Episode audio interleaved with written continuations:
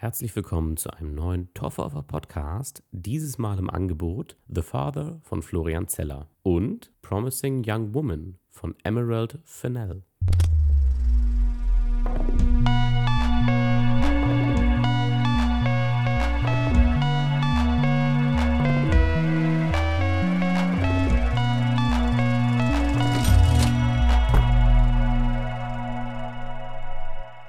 Fangen wir zuallererst einmal mit The Father an. Es gibt dieses eben mal eben wieder zwei Angebote. The Father ist ein Film, der sich ja mit dem Alter beschäftigt, damit, wo es für uns alle irgendwann mal hingeht und ja, welche Gebrechen das mit sich bringen kann. Und klassisch denken wir an alte Leute, die sich nicht mehr so gut bewegen können, bei denen einige Körperteile auch schmerzen mögen. Aber das zumindest für mich persönlich immer gruseligste am Altwerden ist, wenn der Kopf nicht mehr so ganz mitmacht, wenn man ja Dinge vergisst, ob das nun sei, dass man tatsächlich Alzheimer bekommt oder aber ja, einfach vergesslich wird mit dem Alter, sich Dinge nicht mehr gut merken kann. Und genau so etwas erforscht der Film The Father von Florian Zeller. Der Film klingt erst, oder der Regisseur lässt es erstmal so klingen, als wenn wir vielleicht von einem deutschen Film reden würden, ist aber nicht der Fall. Florian Zeller ist entgegen des Namens äh, Franzose, hat dort auch ja, einige Drehbücher schon geschrieben und auch Theaterstücke. The Father ist auch ein Theaterstück, das er geschrieben hat, was eben auch aufgeführt wurde. Und letzten Endes hat er es jetzt auch noch selber verfilmt. In der Besetzung haben wir sehr, sehr hochkarätige Leute, aber zunächst noch ein bisschen was zur Geschichte. Es geht eben um das Älterwerden und es geht ganz konkret eben ja, um den Gedächtnisverlust. Der Film benennt es nicht konkret, ob es nun Alzheimer ist oder nicht. Ich würde es aber annehmen. Und der Film versucht das vor allem ja, mit seinen Mitteln des Films auch zu vermitteln, wie sich das wohl anfühlen muss, wenn man darunter leidet. Und das ist für mich persönlich eben einfach das Thema, was mich sehr bewegt, weil es mir persönlich eben am meisten Angst macht. Also es ist weniger das äh, frühe Sterben oder eben die vielen Gebrechen, die das Alter auch mit sich bringt, was natürlich nicht weniger ja, schlimm ist oder gruselig oder so, aber ich glaube, da gibt es für jeden persönlich ein, ein, etwas, wo er mehr vor Angst hätte. Und ich hätte auf jeden Fall mehr Angst vor dem, ja, dem Gedächtnisverlust. Es gab vor einigen Jahren, ich glaube, es war schon, ist es schon 2014 oder so, das ist schon, glaube ich, wirklich eine ganze Zeit lang her, gab es den Film Still Alice mit Julian Moore damals in der Hauptrolle. Und da ging es genau darum auch. Da ging es aber vor allem darum zu zeigen, dass auch jüngere Menschen an Alzheimer leiden können. Ähm, Julian Moore in dem Film eben war ja so alt, wie sie halt ist, also vielleicht Mitte, Ende 50 oder so, aber jetzt noch nicht ein Alter, wo man sagt, sie ist tattrig und kommt nicht mehr mit und hat ihm da auch Alzheimer bekommen. das war für mich ein sehr, sehr schlimmer und schwieriger Film. Erstens mal, weil ich ihn sehr, sehr oft sehen musste, weil ich ihn damals im Kino vorgeführt habe und habe ihn dann innerhalb von zwei Wochen drei bis vier Mal gesehen.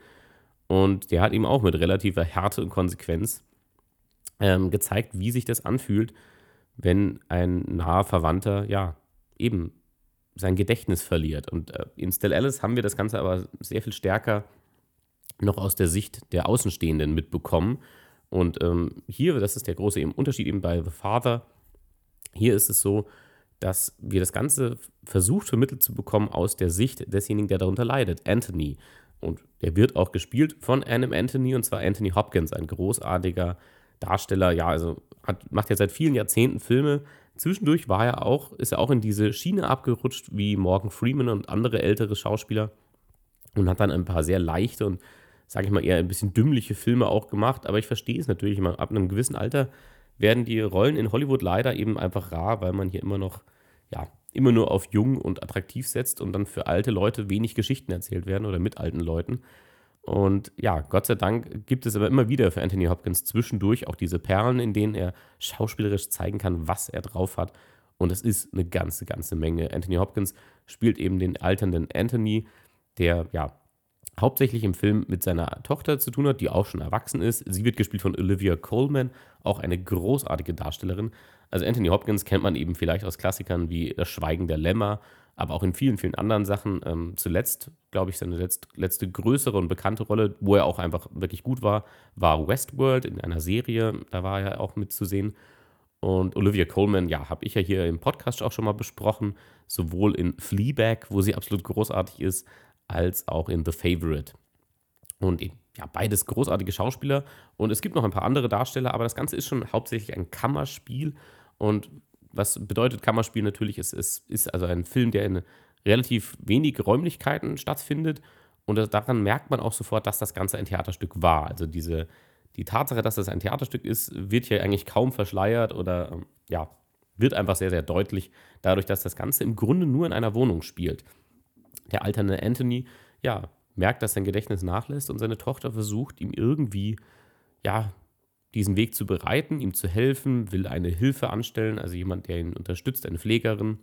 Und ja, Anthony ist aber doch, so charmant er doch sein kann, ist er doch auch immer wieder ein sehr anstrengender und sehr ja, frustrierter Mensch. Und das ist eigentlich mein größter Pluspunkt an The Vater, dass er diese Verwirrung und die Frustration, die Anthony empfinden muss oder wahrscheinlich tut, dass der Film das sehr, sehr effektiv rüberbringt, indem er es in seine Art der Erzählung einbindet. Also der Film ist, das ist jetzt, im Grunde ist es fast ein Spoiler, aber es ist überhaupt nicht schlimm, das zu wissen, sondern es macht den Film wahrscheinlich euch erst jetzt mal geschmackhaft, um ihn überhaupt anzugucken.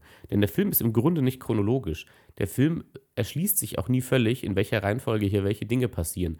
Denn es werden Ereignisse erzählt, die angeblich passiert sind, und dann später sehen wir diese Ereignisse. Aber es fühlt sich immer an, als wenn die Geschichte immer weitergehen würde. Also wir haben nicht das Gefühl, dass wir zurück in der Zeit springen oder einen Rückblick sehen, sondern es geht eigentlich immer vorwärts und trotzdem passieren Dinge, wo wir das Gefühl haben, hä, aber wurde davon nicht erzählt, dass das schon passiert ist? Manche Szenen sehen wir auch doppelt. Wir sehen manche Szenen einfach ein zweites Mal, ja, anders gedreht, mit anderen Darstellern teilweise sogar. Und das alles vermittelt dieses Gefühl von totaler Verwirrung. Man weiß am Ende gar nicht mehr, wo was ist, wo oben und unten ist. Und vor allem vermittelt es deswegen auch so gut, letzten Endes, warum Anthony so frustriert ist und auch so ja, boshaft wird und sauer, weil er das natürlich nicht begreifen kann. Und es gibt so viele Momente, die das sind vor allem die stärksten Momente, diese stillen Momente, wo man merkt, dass Anthony zum Beispiel seine Tochter nicht erkennt an einem Tag. Und der Film macht das ganz einfach. Er lässt nicht einfach nur ihn sie nicht erkennen, sondern er nimmt eine andere Schauspielerin. Und wir erkennen sie also dementsprechend auch nicht als Zuschauer.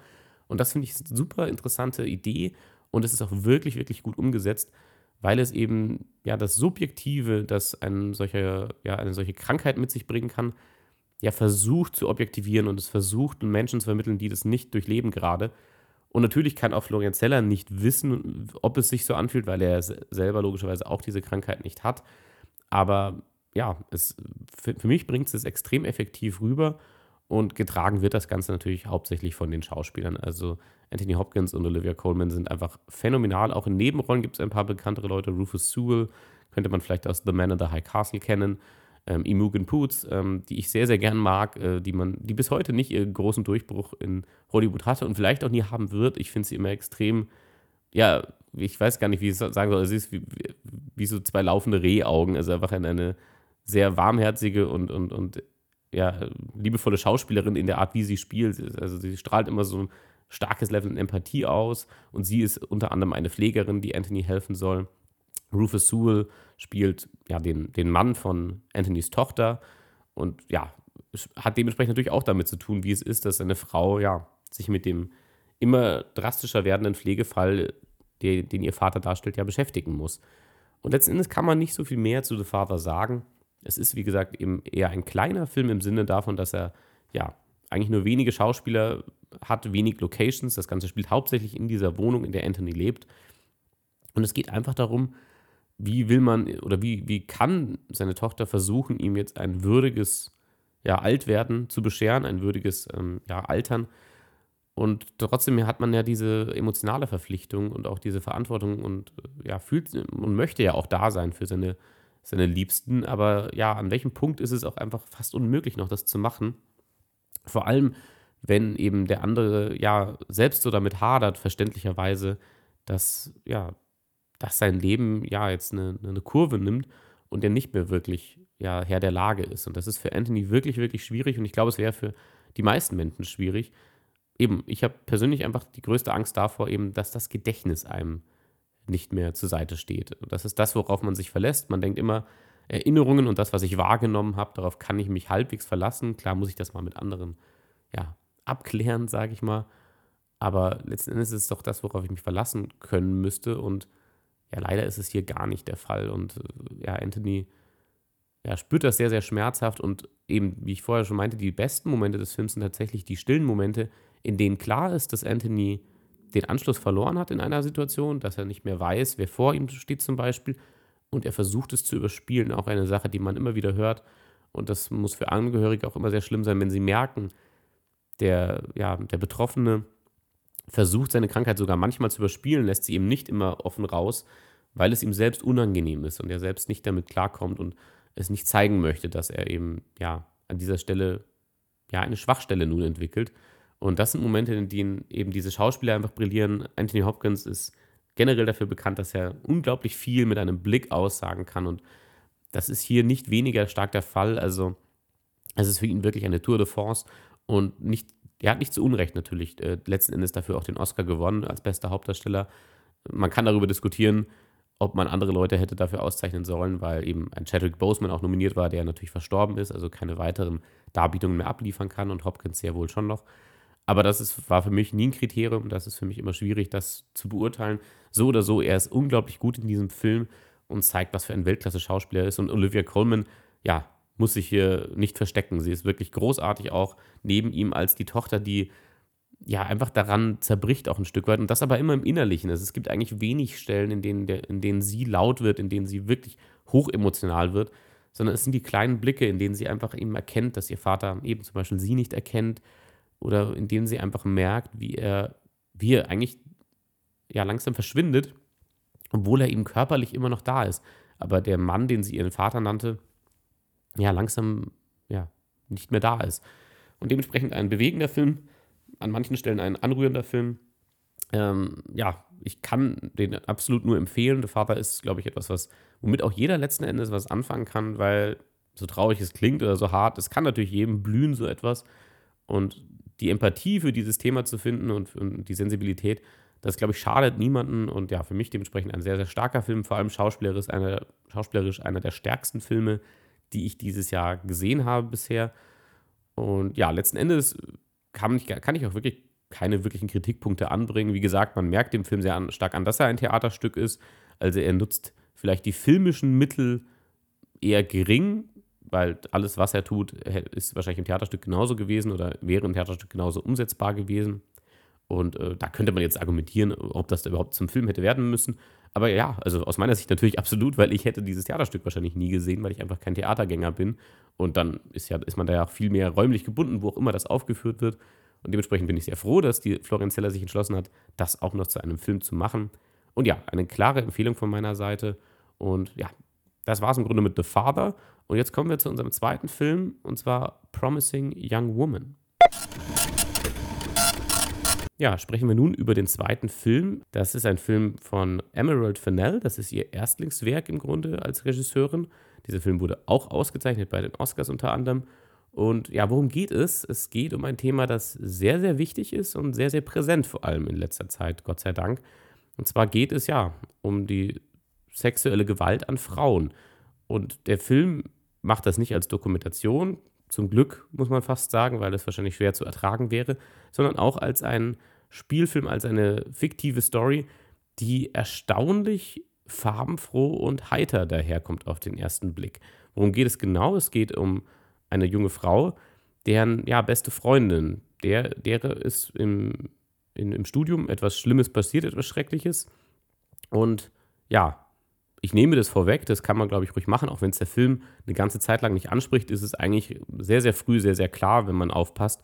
Diese Freundin hat sich umgebracht. Das heißt, die, das Opfer äh, von sexueller Gewalt ist nicht mehr in diesem Film präsent. Und wir sehen jetzt nun ihre Freundin, ihre gute Freundin, die ja, sich es zur Aufgabe gemacht hat, dass in irgendeiner Form, ja, muss, in irgendeiner Form muss es dafür Gerechtigkeit geben, denn damals, als das Verbrechen passiert ist, die Beschuldigten wurden scheinbar nicht zur Rechenschaft gezogen. Und nun ist es an Cassie, so heißt unsere Hauptfigur, die Freundin von der verstorbenen Nina, ja, dafür Gerecht Gerechtigkeit zu sorgen. Und sie macht das auf ihre ganz eigene Art und Weise. Und zwar zieht sie am Wochenende um die Häuser und ja, geht in verschiedene Clubs und tut so, als wäre sie sturzbetrunken. Und das zieht einen, einen bestimmten Schlag von Männern auf sie. Und das ist im Grunde die Geschichte, dass sie mit diesen Männern nach Hause geht. Diese Männer nutzen das aus. Sie wissen, okay, die ist betrunken, die ist nicht mehr so ganz bei sich. Und im Grunde würde es da auch immer wieder zu Vergewaltigungen kommen, denn sie sagt mehrmals klassische Sätze wie: Ich möchte nach Hause oder Was tust du da? Ich möchte das nicht. Und all diese Sätze sagt sie aber extra noch in ihrem ja, scheinbetrunkenen Zustand und wir sehen, dass diese Männer nicht aufhören. Sie ähm, würden sich an ihr vergehen und dann, ja, schaltet sie den Schalter um und offenbart diesen Männern, dass sie gar nicht betrunken ist, und, sondern im Vollbesitz ihrer geistigen Fähigkeiten und konfrontiert diese Männer mit dieser Situation. Und deswegen ist es ein sehr, sehr interessanter und sehr, sehr wichtiger Film. Und es ist an dieser Stelle tatsächlich auch ein bisschen eine, eine Fantasie, denn dass so etwas vorkommt, ist wahrscheinlich generell sehr selten, weil es ist ja auch eine sehr, sehr, sehr gefährliche Situation, in der man sich als Frau, in die man sich als Frau dort begeben würde. Und ja, generell hat der Film hier Gerechtigkeitsfantasien, die super, super positiv und schön wären, aber man hat auch, man merkt auch recht schnell, dass dieser Film überzeichnet ist und dass auch die Figuren in diesem Film vorkommen, an gewissen Stellen, nicht an allen definitiv, ja, übertrieben sind und nicht, es ist nicht so ganz in der Realität vorkommt. Und damit meine ich mitnichten die Männer in diesem Film und was sie tun. Das, glaube ich, fällt überhaupt nicht schwer, sich vorzustellen. Das wirkt sehr, sehr nah an der Realität. Und das ist aber das, wo der Film auch ein bisschen einen Bruch macht. Denn im Verlauf der Geschichte, ja, ist Cassie auf ihrem Streifzug jede Woche wieder, ja, lockt sie einen Mann in ihre Falle und man kann in eine Falle locken klingt schon so, als wenn sie irgendwas dafür äh, könnte. Tut sie nicht. Sie ist einfach, sie tut einfach nur so, als sei sie betrunken. Und alles andere geht von den Männern aus, dass sie die, die Frau mit nach Hause nehmen und versuchen, mit ihr zu schlafen, obwohl sie das nicht möchte. Also im Grunde tut sie nichts, als ja, ein williges Opfer darzustellen für die äh, Leute, ja, für diese Männer, die denken, das sei in Ordnung. Und eben am Anfang wirkt es deswegen relativ realistisch. Also die erste halbe Stunde des Films ist für mich einfach sehr, sehr realistisch vorstellbar. Dass solche Sachen andauernd vorkommen, hört man sowieso. Und es wirkt im Film auch nicht überdreht dargestellt, sondern es ist wirklich dieses, ja, klassisch dieser Typ Mann, der sagt, hey, ich, ich, ich bin ein guter Kerl, ich, ich bin nicht, äh, bin kein schlechter Typ, aber sich dann denkt an manchen Stellen, hier würde, hier könnte er sich einfach nehmen, was er wollen, was er will. Und ja, so läuft es halt nicht. Und ja, also ihr merkt schon, ich druck's ein bisschen rum, denn über Promising Young Woman offen zu sprechen, ist schwierig, wenn man den Film nicht vorwegnehmen will, denn dieser Film hat tatsächlich einige Twists und Turns und, und ähm, interessante Wendungen. Und ich würde aber darüber gerne offen sprechen, denn für mich ist es wichtig, diesen Film in, in, ja, in diese Zeit auch zu geben. Und es ist auch schwer, mein Urteil zu fällen, ohne hier offen über Sachen zu sprechen, die mich in diesem Film beschäftigt haben. Dementsprechend muss ich eigentlich an der Stelle schon einen leichten Spoiler-Cut machen. Ich kann noch ein paar Randinfos geben, die nicht im Spoiler-Territorium liegen. Zum einen natürlich, also habe ich schon gesagt, die Regisseurin, das ist ihr Erstlingswerk. Das Ganze ist ziemlich kompetent gemacht. Also es gibt ein, zwei Stellen, die mir aufgefallen sind, die ich ein bisschen komisch fand, was das Regiehandwerk oder beziehungsweise eher was den Schnitt angeht. Also ein, zwei Sachen sind einfach ein bisschen komisch vom Pacing und auch vom Schnitt her.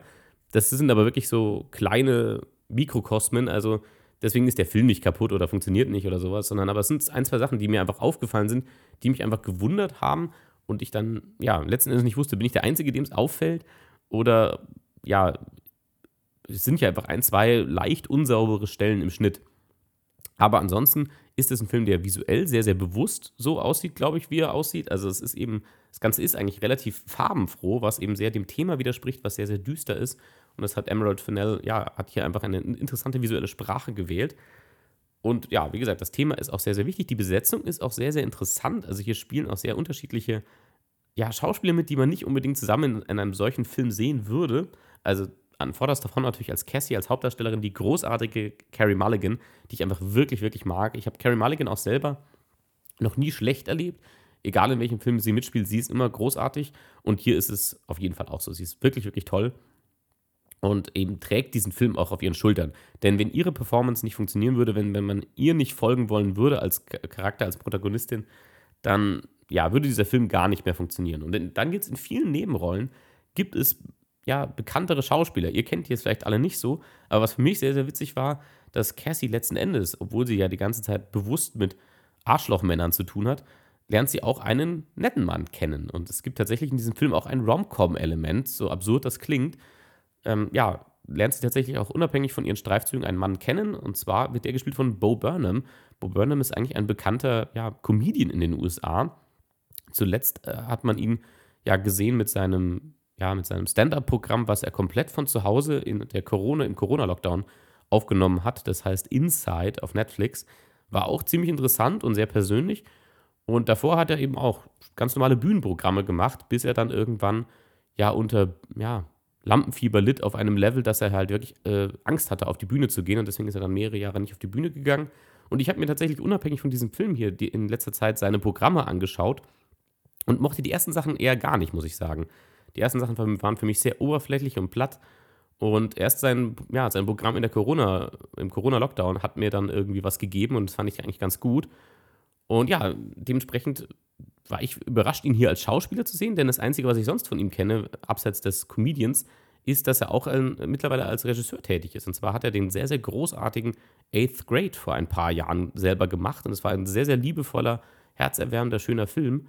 Und ja, dementsprechend ja, fand ich es auf jeden Fall interessant, dass er hier plötzlich auch noch als Schauspieler aktiv ist und eine wirklich, also, also eine ernsthafte Rolle spielt. Also er spielt auch keinen, also er spielt einen witzigen Charakter an vielen Stellen, aber er spielt jetzt nicht so was Adam Sandler-mäßiges. Er spielt keinen, keinen Blödian, keinen, keinen, keine komplett alberne Figur, die dekonstruiert wird, sondern er spielt eben den Love Interest. Er spielt den Mann, den Cassie ja abseits ihrer Streifzüge tatsächlich ganz gut findet und mit dem sie tatsächlich auch was, was anfängt. Und ansonsten gibt es in vielen Nebenrollen auch noch eben immer wieder Besetzungen, die ich interessant fand zu sehen. Alison Brie spielt hier mit, Chris Lowell, das sind beides Leute aus der Serie Glow, wenn man die kennt auf Netflix. Adam Brody, Christopher Mintz-Plasse und auch völlig in einer kleinen Nebenrolle auch noch Alfred Molina, also ein älterer, bekannter Schauspieler. Wahrscheinlich das bekannteste, was man nennen könnte von Alfred Molina, das viele gesehen haben, wäre Spider-Man 2 vor vielen, vielen Jahren mit Tobey Maguire. Da hat er den Doc Ock gespielt und scheinbar spielt Alfred Molina diese Rolle auch nun wieder in Marvels ja, drittem Spider-Man-Film mit Tom Holland. Scheinbar ist er dort wieder in dieser Rolle zu sehen. Und ja, also das ist vielleicht für euch jetzt nicht so interessant. Ich fand es extrem interessant, in welchen Rollen ich welche Schauspieler sehe, die ich auch kenne. Und gerade die Männer sind sehr, sehr passend besetzt an vielen Stellen. Ähm, gerade die Männer, die sich eben ja gegenüber Cassie falsch verhalten. Das sind so, also da hat man einfach genau die richtigen Leute für gefunden. Ob es jetzt Adam Brody ist, ein eigentlich ganz gut aussehender Kerl. Adam Brody übrigens zuletzt in The Kid Detective die Hauptrolle gespielt. Den Film habe ich ja vor ein paar Folgen mal empfohlen. Und hier ist er wieder klassisch, ähm, ich habe es ja damals in der Folge schon gesagt, er ist meistens ein Nebendarsteller und das ist er auch hier. Er ist eigentlich nur in einer Szene zu sehen. Er ist einer dieser Männer, der versucht, Cassie ja im Grunde zu vergewaltigen. Benennen wir es, wie es ist. Denn äh, ja, auch er versucht mit ihr zu schlafen, obwohl sie nicht äh, wirklich bei Sinnen ist. Und eben, aber er, auch er erfüllt so eine ganz spezielle Art von, von Klischee, also er, weil er sieht eigentlich ganz gut aus. Er ist ja nicht ein Mann, wo man sagen würde, es gibt ja oft das Klischee, dass, dass Männer, die vergewaltigen, dass das Leute, dass das frustrierte Männer sind, die irgendwie keinen Anschluss, die nicht anschlussfähig wären oder was auch immer, man da immer drauf projiziert, was ja sowieso alles Bullshit ist. Aber Adam Brody vor allem eben, würde man sagen, ist ein, also man, wir bekommen auch mit, dass er beruflich wahrscheinlich äh, ganz gut gesettelt ist. Und er wirkt wie der nette Kerl von nebenan und er sieht auch genauso aus und ja, auch da macht dieses, ähm, macht das leider keinen Halt davor, dass auch hier äh, ja, die ganz, ganz schlimmen Arschlöcher mit dabei sind äh, unter diesem Klischee von Mann, sage ich mal. Und Christopher Mintz-Plasse ist ja eher bekannt aus den sehr, sehr albernen, bescheuerten Kifferkomödien wie Das ist das Ende mit Seth Rogen und solche Geschichten. Und er spielt auch eine ganz bestimmte Art von Klischee-Mann hier. Und fand ich auch sehr, sehr gut besetzt. Also die Besetzung ist sehr, sehr gut. Das Ganze ist optisch meistens sehr, sehr ansprechend, weil es eben, ja, doch seine kreativen Beats hat. Also der Soundtrack zum Beispiel ist sehr, sehr äh, cool und sehr, sehr interessant. Also es gibt viele Cover von bekannten Songs, die wir schon kennen. Das einzige Problem beim Soundtrack ist aber, er ist ein bisschen aufdringlich manchmal, meiner Meinung nach. In manchen Stellen tritt die Musik so sehr in den Vordergrund, dass es fast schon die Immersion im Film bricht für mich. Und das ist ein bisschen schade, dass es hier ja ein bisschen too much dann war. Aber grundsätzlich ein cooler Soundtrack auf jeden Fall. Und ja, ihr seht schon, so viel mehr kann ich ansonsten eigentlich nicht sagen. Ich habe gesagt, dass die Figuren überzeichnet sind und das Problem dabei ist eben, dass manchmal die Schauspieler wie aus unterschiedlichen Filmen wirken. Also gerade am Anfang, als wir so beispielhaft sehen, wie Cassie eben diese Männer, ähm, ja, vor, ja, im Grunde mit denen nach Hause geht und ihnen dann offenbart, hey, ich bin gar nicht betrunken, ich bin dir gar nicht ausgeliefert. Jetzt äh, haben wir mal ein unangenehmes Gespräch, mein Herr. Und das wirkt alles sehr, sehr nüchtern an vielen Stellen und sehr, sehr ehrlich und extrem realistisch vorstellbar für mich tatsächlich. Also da, da ist der Film eigentlich nicht sehr abgedreht in seiner Darstellung, aber später wird er das eben doch und dadurch, dass er auch so viele Genres mischt. Also es ist einerseits geht es hier um Vergewaltigung, gleichzeitig ist aber auch eine romantische Komödie irgendwo in diesem Film drin und auch eine dunkle, eine düstere Satire ist auch noch dabei und das ist halt eine Mischung. Ich sage nicht, dass die nicht funktionieren hätte können, aber für mich funktioniert sie hier einfach nicht so ganz weil es eben ein super, super ernstes Thema ist. Und dem gerecht zu werden, ist nicht leicht, wenn man gleichzeitig noch sagt, man hätte hier gerne irgendwo eine Love Story. Und man möchte aber gerne noch ein paar Twists einbauen und Sachen, die, äh, ja, die man so als Zuschauer nicht erwartet. Und irgendwo wird der Film dann ein bisschen pulpy, wie man im Englischen sagen würde. Also er wird ein bisschen trashig und das klingt jetzt sehr, sehr hart im Urteil. Er ist deswegen nicht schlecht oder so, aber er, er ist definitiv überhöht. Das meine ich damit halt auf jeden Fall. Also die Figuren sind, wie ich gesagt habe, an manchen Stellen überzeichnet und das beißt sich eben. Am Anfang ist es eben ein Film, der über, um Vergewaltigung geht und wie Frauen ausgenutzt werden. Und die Darstellungen sind sehr, ja, sehr nah an der Realität und fühlen sich sehr realistisch an und nüchtern und, und, und reduziert. Und je mehr der Film ja, voranschreitet und das, je, je extremer das ist, was wir erleben in diesem Film, desto überhöhter werden die Figuren tatsächlich. Und äh, also vor allem die männlichen Darbietungen, Carrie Mulligan ist durch den ganzen Film hinweg sehr, sehr gut. Aber die verschiedenen Männer, die sie trifft, das eskaliert immer mehr, wie die drauf sind. Und irgendwann habe ich dann das Gefühl gehabt, dass nicht alle Männer hier im selben Film oder in derselben Filmwelt existieren. Manche von ihnen sind einfach ja ein bisschen theatralisch in ihrem Schauspiel, muss ich tatsächlich sagen. Und ja, das hat eben für mich nicht immer ganz gepasst. Aber der Film ist deswegen nicht schlecht und die Message des Films geht deswegen auch nicht verloren. Das auf jeden Fall nicht. Es ist eher eben die Darbietung, die an, an manchen Stellen einfach so Brüche hat, meiner Meinung nach. Und letzten Endes, woran das dann tatsächlich ganz stark hakt und wo ich dann sogar sagen muss, dass die Message auch ein bisschen ja, kompliziert kommuniziert wird, sage ich mal, ähm, da muss ich eben dann einfach über Spoiler reden. Aber ja, letzten Endes, glaube ich, will dieser Film, weil er eben so eine überhöhte Welt hat, äh, Welt hat ja, man muss ein bisschen sich hier darauf einlassen, dass es so ein bisschen wie ein Tarantino-Film ist, aber ohne das Blut. Also der Film ist nicht sehr blutig, aber er hat genauso dieses, ja, Tarantino hat vor allem in seinen letzten Filmen, so Django Unchained, Inglourious Bastards, ähm, ja, hat er ja eine ganz klare Message, die er rüberbringen will. Und es ist so ein bisschen eine Fantasie, die er auslebt. Was wäre, wenn man ja, ja Leuten es endlich heimzahlen könnte, die, die es verdient haben, schlechten Menschen? Und was wäre, wenn wir das schön zu Ende denken dürften? Es ist eben eine, eine Fantasie, die man hat, dass man sagt, oh, hier, hier wird dann Gerechtigkeit gewalten. Oder zumindest zum Teil wird, werden diese Leute in ihre Schranken gewiesen. Und das hat dieser Film hier definitiv auch, Promising Young Woman. Also hier passieren definitiv Dinge, wo man sagt, ja, die würden in Wirklichkeit nicht so passieren. Aber es ist irgendwie auch schön zu sehen, dass sie hier passieren und dass, sie, dass hier vielleicht dann irgendwo Dinge, bevor sie passieren, schreckliche Dinge, bevor sie passieren, dass sie korrigiert werden können. Und dahingehend eben ist es irgendwo ein Fanta, eine Fantasie hier und das, äh, der Film versucht an der Stelle, glaube ich, auch gar nicht wirklich den Realismus darzustellen, sondern er möchte einfach eine, mit einer gewissen Message und einem gewissen Paukenschlag hier auch seine, seine Message rüberbringen. Und das macht Spaß auf jeden Fall auch an vielen Stellen. Es ist ein unterhaltsamer Film trotz allem. Aber es gibt eben auch Stellen, die sind sehr, sehr spannend und die sind auch sehr, sehr, ja, der klassische Schlag in die Magengrube. Es gibt auch Momente, die wirklich, wirklich traurig sind und, und, und, und verstörend auch an manchen Stellen. Aber ja, wie ihr, wie ihr seht, so viel wie ich jetzt hier auch schon hin und her springe, so tut es auch der Film, was seinen Ton und seine, seine, seine Message angeht. Also es gibt hier einfach zwei, drei Filme in einem und an manchen Stellen passt das ganz gut zusammen und an manchen Stellen ist es auch cool, dass man Sachen auf den Kopf stellt und uns irgendwie ja diese Sicherheiten auch wieder nimmt. Aber es funktioniert nicht durchgehend. Und das will ich an dieser Stelle einfach gesagt haben. Ähm, eben, und dann gibt es eben noch diese ein, zwei sonderbaren Stellen für mich, dass es eben ja tatsächlich im Schnitt ein, zwei Momente gibt, die ich ja eher als, als, als Fehler für mich äh, erkannt habe. Ob das so ist oder nicht, es ist natürlich immer schwer bei einem, bei einem, bei einem, bei Kunst das zu beurteilen, aber hier gab es wirklich es ist jetzt schwer, die zu benennen, weil das ist ja hier ein auditives Medium, deswegen kann man visuelle Momente nicht so gut darstellen, auf jeden Fall.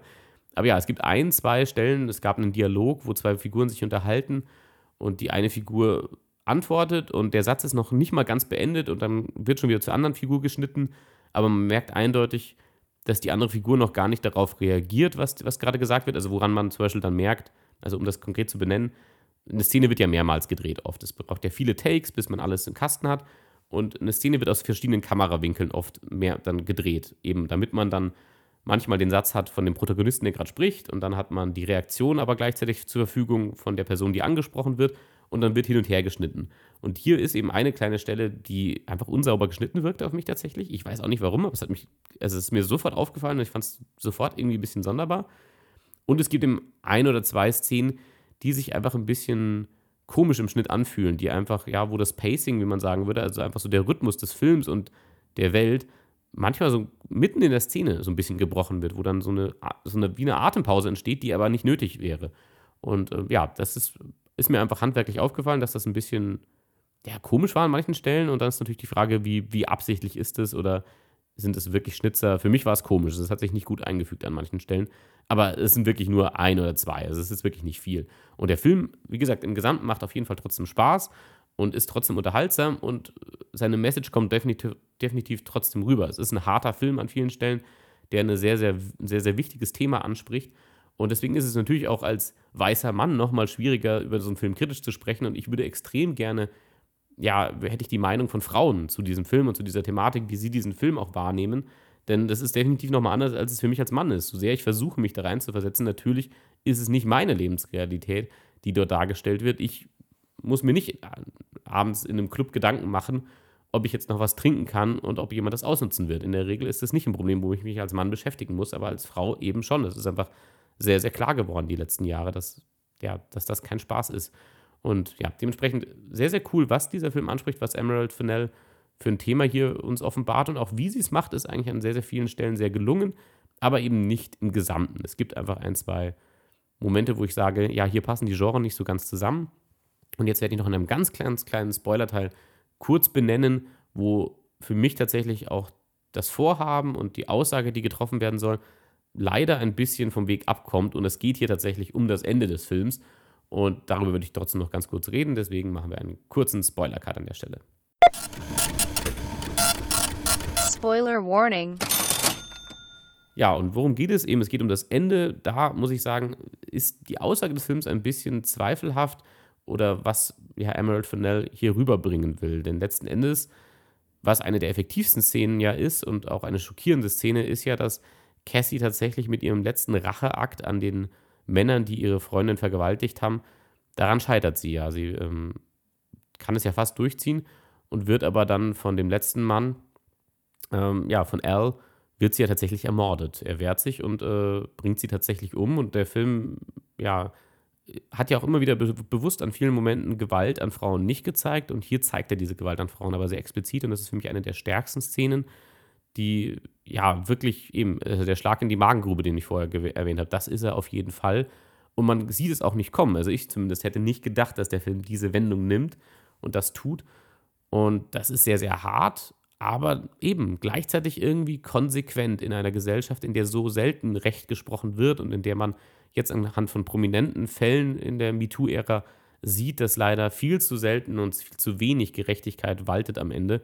Und so tut es auch dieser Film letzten Endes, dass Cassie, ja, das, was sie sich selbst vorgenommen hat, nicht umsetzen kann und dieser Mann tatsächlich vielleicht damit durchkommen würde oder selbst wenn er jetzt für den Mord an ihr, ähm, ja, zur Rechenschaft gezogen wird, so wird er es nicht für das, für das andere Verbrechen. Und das war ja für das, da hatte ich das Gefühl, dass der Film ganz klar symbolisch und, und eindeutig sagen will, dass wir als Gesellschaft einfach Mord ist ein schlimm, schlimmes Verbrechen, aber Vergewaltigung, ne, ja, da steht Wort gegen Wort und wer weiß das schon. Und das ist ja ein Thema, was der Film immer wieder aufmacht und was ich sehr, sehr stark finde, dass sowohl Männer, aber auch, auch andere Frauen zu diesem Problem beitragen. Die Männer als Täter und manche Frau, ja, dass sie selber das dann relativiert und versucht, sich irgendwie zu erklären und dass es dafür keine Erklärung gibt und dass Solidarität eigentlich das Wichtigste wäre von Anfang an.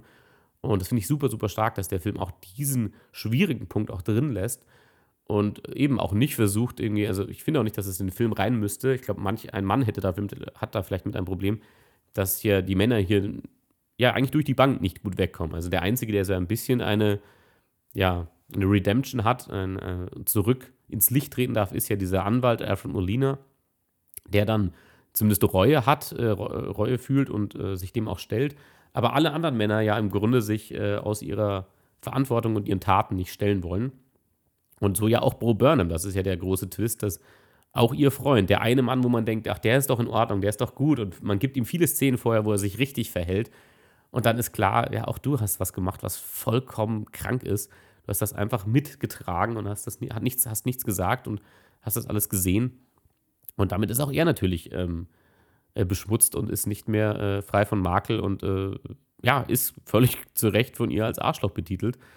Und ja, aber dementsprechend das finde ich eigentlich ganz gut, wie der Film das macht, aber eben, dass er gleichzeitig auch eine Figur wie Alison Breeze, äh, ja, die, diese Studienfreundin äh, hat, oder die Studienbekanntschaft, die eben auch das Ganze relativiert und die erst versteht, wie schrecklich das alles ist, als sie das selber fast erfahren muss.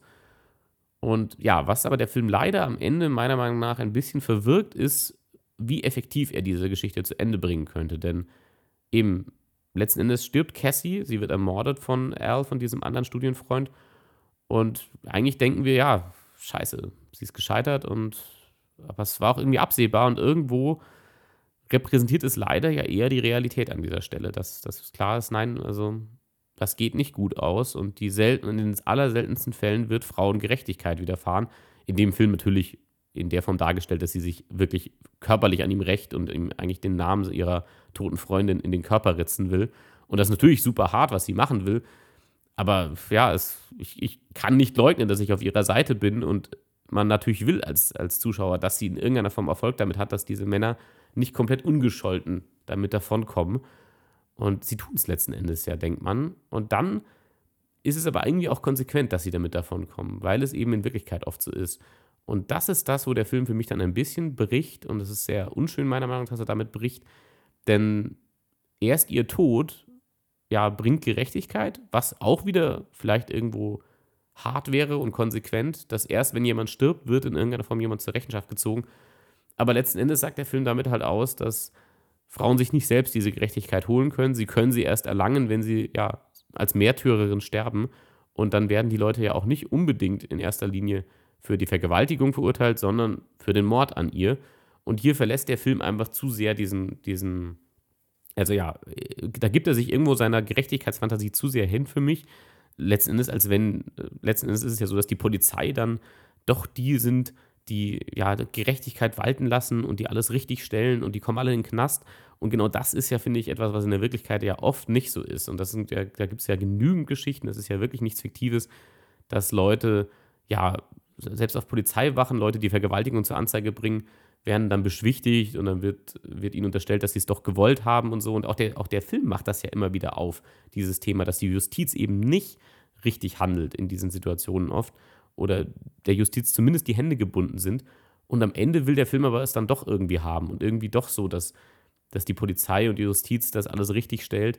Und damit, finde ich, verrät der Film so ein bisschen seine Figuren und seine, seine Hauptcharakterin, die eben zu all dem ja erst greifen musste, weil keine Gerechtigkeit walten konnte. Und das finde ich ein bisschen komisch. Und da eben, ich habe es vorher auch angesprochen, da sind auch die Figuren auf mich, für mich dann auf eine sonderbare Art überzeichnet. Also die Männer, als sie dann, ja, eben als, als Cassie umgebracht wird von ihnen und dann verbrannt wird, da sind dann die Figuren auch in ihrem Schauspiel irgendwie ein bisschen überdreht und äh, nicht mehr sehr realitätsnah. Und das hat für mich sich einfach gebissen mit diesem sehr, sehr harten Moment. Ähm, ja, dass unsere Protagonistin jetzt nach zwei Stunden Rachefeldzug daran scheitert und dann diese Männer irgendwie das aber alles so ein bisschen spielen, als seien sie in einer albernen Komödie. Also sie spielen es alles sehr übertrieben und eben es steht auch gar nicht zur Debatte, ja, ganz locker, wir verbrennen die Frau jetzt einfach. Das war für mich dann irgendwie so ein bisschen too much, wo ich mir dachte, ja, keine Ahnung. Also da hätte ich dann lieber einen Schnitt gehabt, nachdem sie umgebracht ist und alles andere hätten wir uns denken können. Denn letzten Endes geht der Film ja trotzdem so aus. Also für den Mord werden diese Männer ja trotzdem dran gekriegt. Aber der Film will erst nochmal zweimal eine Wendung äh, erzwingen und diese Wendung hat sich für mich nicht mehr organisch angefühlt, sage ich einfach. Aber ja, letzten Endes, unterm Strich, muss ich trotzdem sagen, dass Promising Young Woman ein Film ist, den ich empfehlen würde. Und ja, mit dem vielleicht, also ich glaube, es ist generell ein Film, über den man sehr gut diskutieren kann und über den viele Leute eine unterschiedliche Meinung haben werden oder zu dem eine, viele Leute eine unterschiedliche Meinung haben werden. Denn eben, er ist kontrovers an manchen Stellen und ich habe schon alles Mögliche jetzt im Internet zumindest an Kritiken gelesen.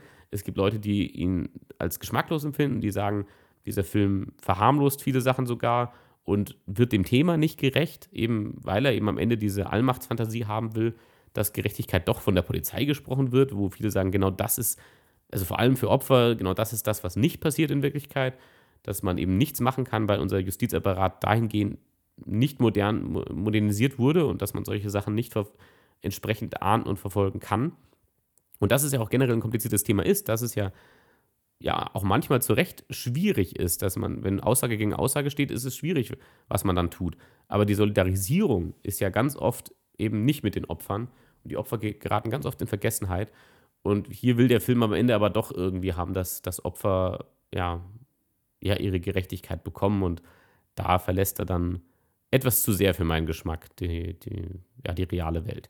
Aber letzten Endes es ist ein spannendes Thema, es ist sehr, sehr wichtiges, ein sehr, sehr wichtiges Thema. Die Schauspieler sind wirklich gut, Carrie Mulligan ist absolut großartig und deswegen äh, auch hier eigentlich eine klare Empfehlung, auch wenn es nicht der stärkste Film des Jahres für mich jetzt wird oder ist, aber trotzdem ein Film, den man sich vielleicht mal anschauen sollte und ja, der definitiv, je nachdem mit wem man ihn vor allem sieht, wahrscheinlich sehr interessante Unterhaltungen äh, aufbringen wird. Dementsprechend, das war's vom Toffer Podcast. Bis zum nächsten Mal.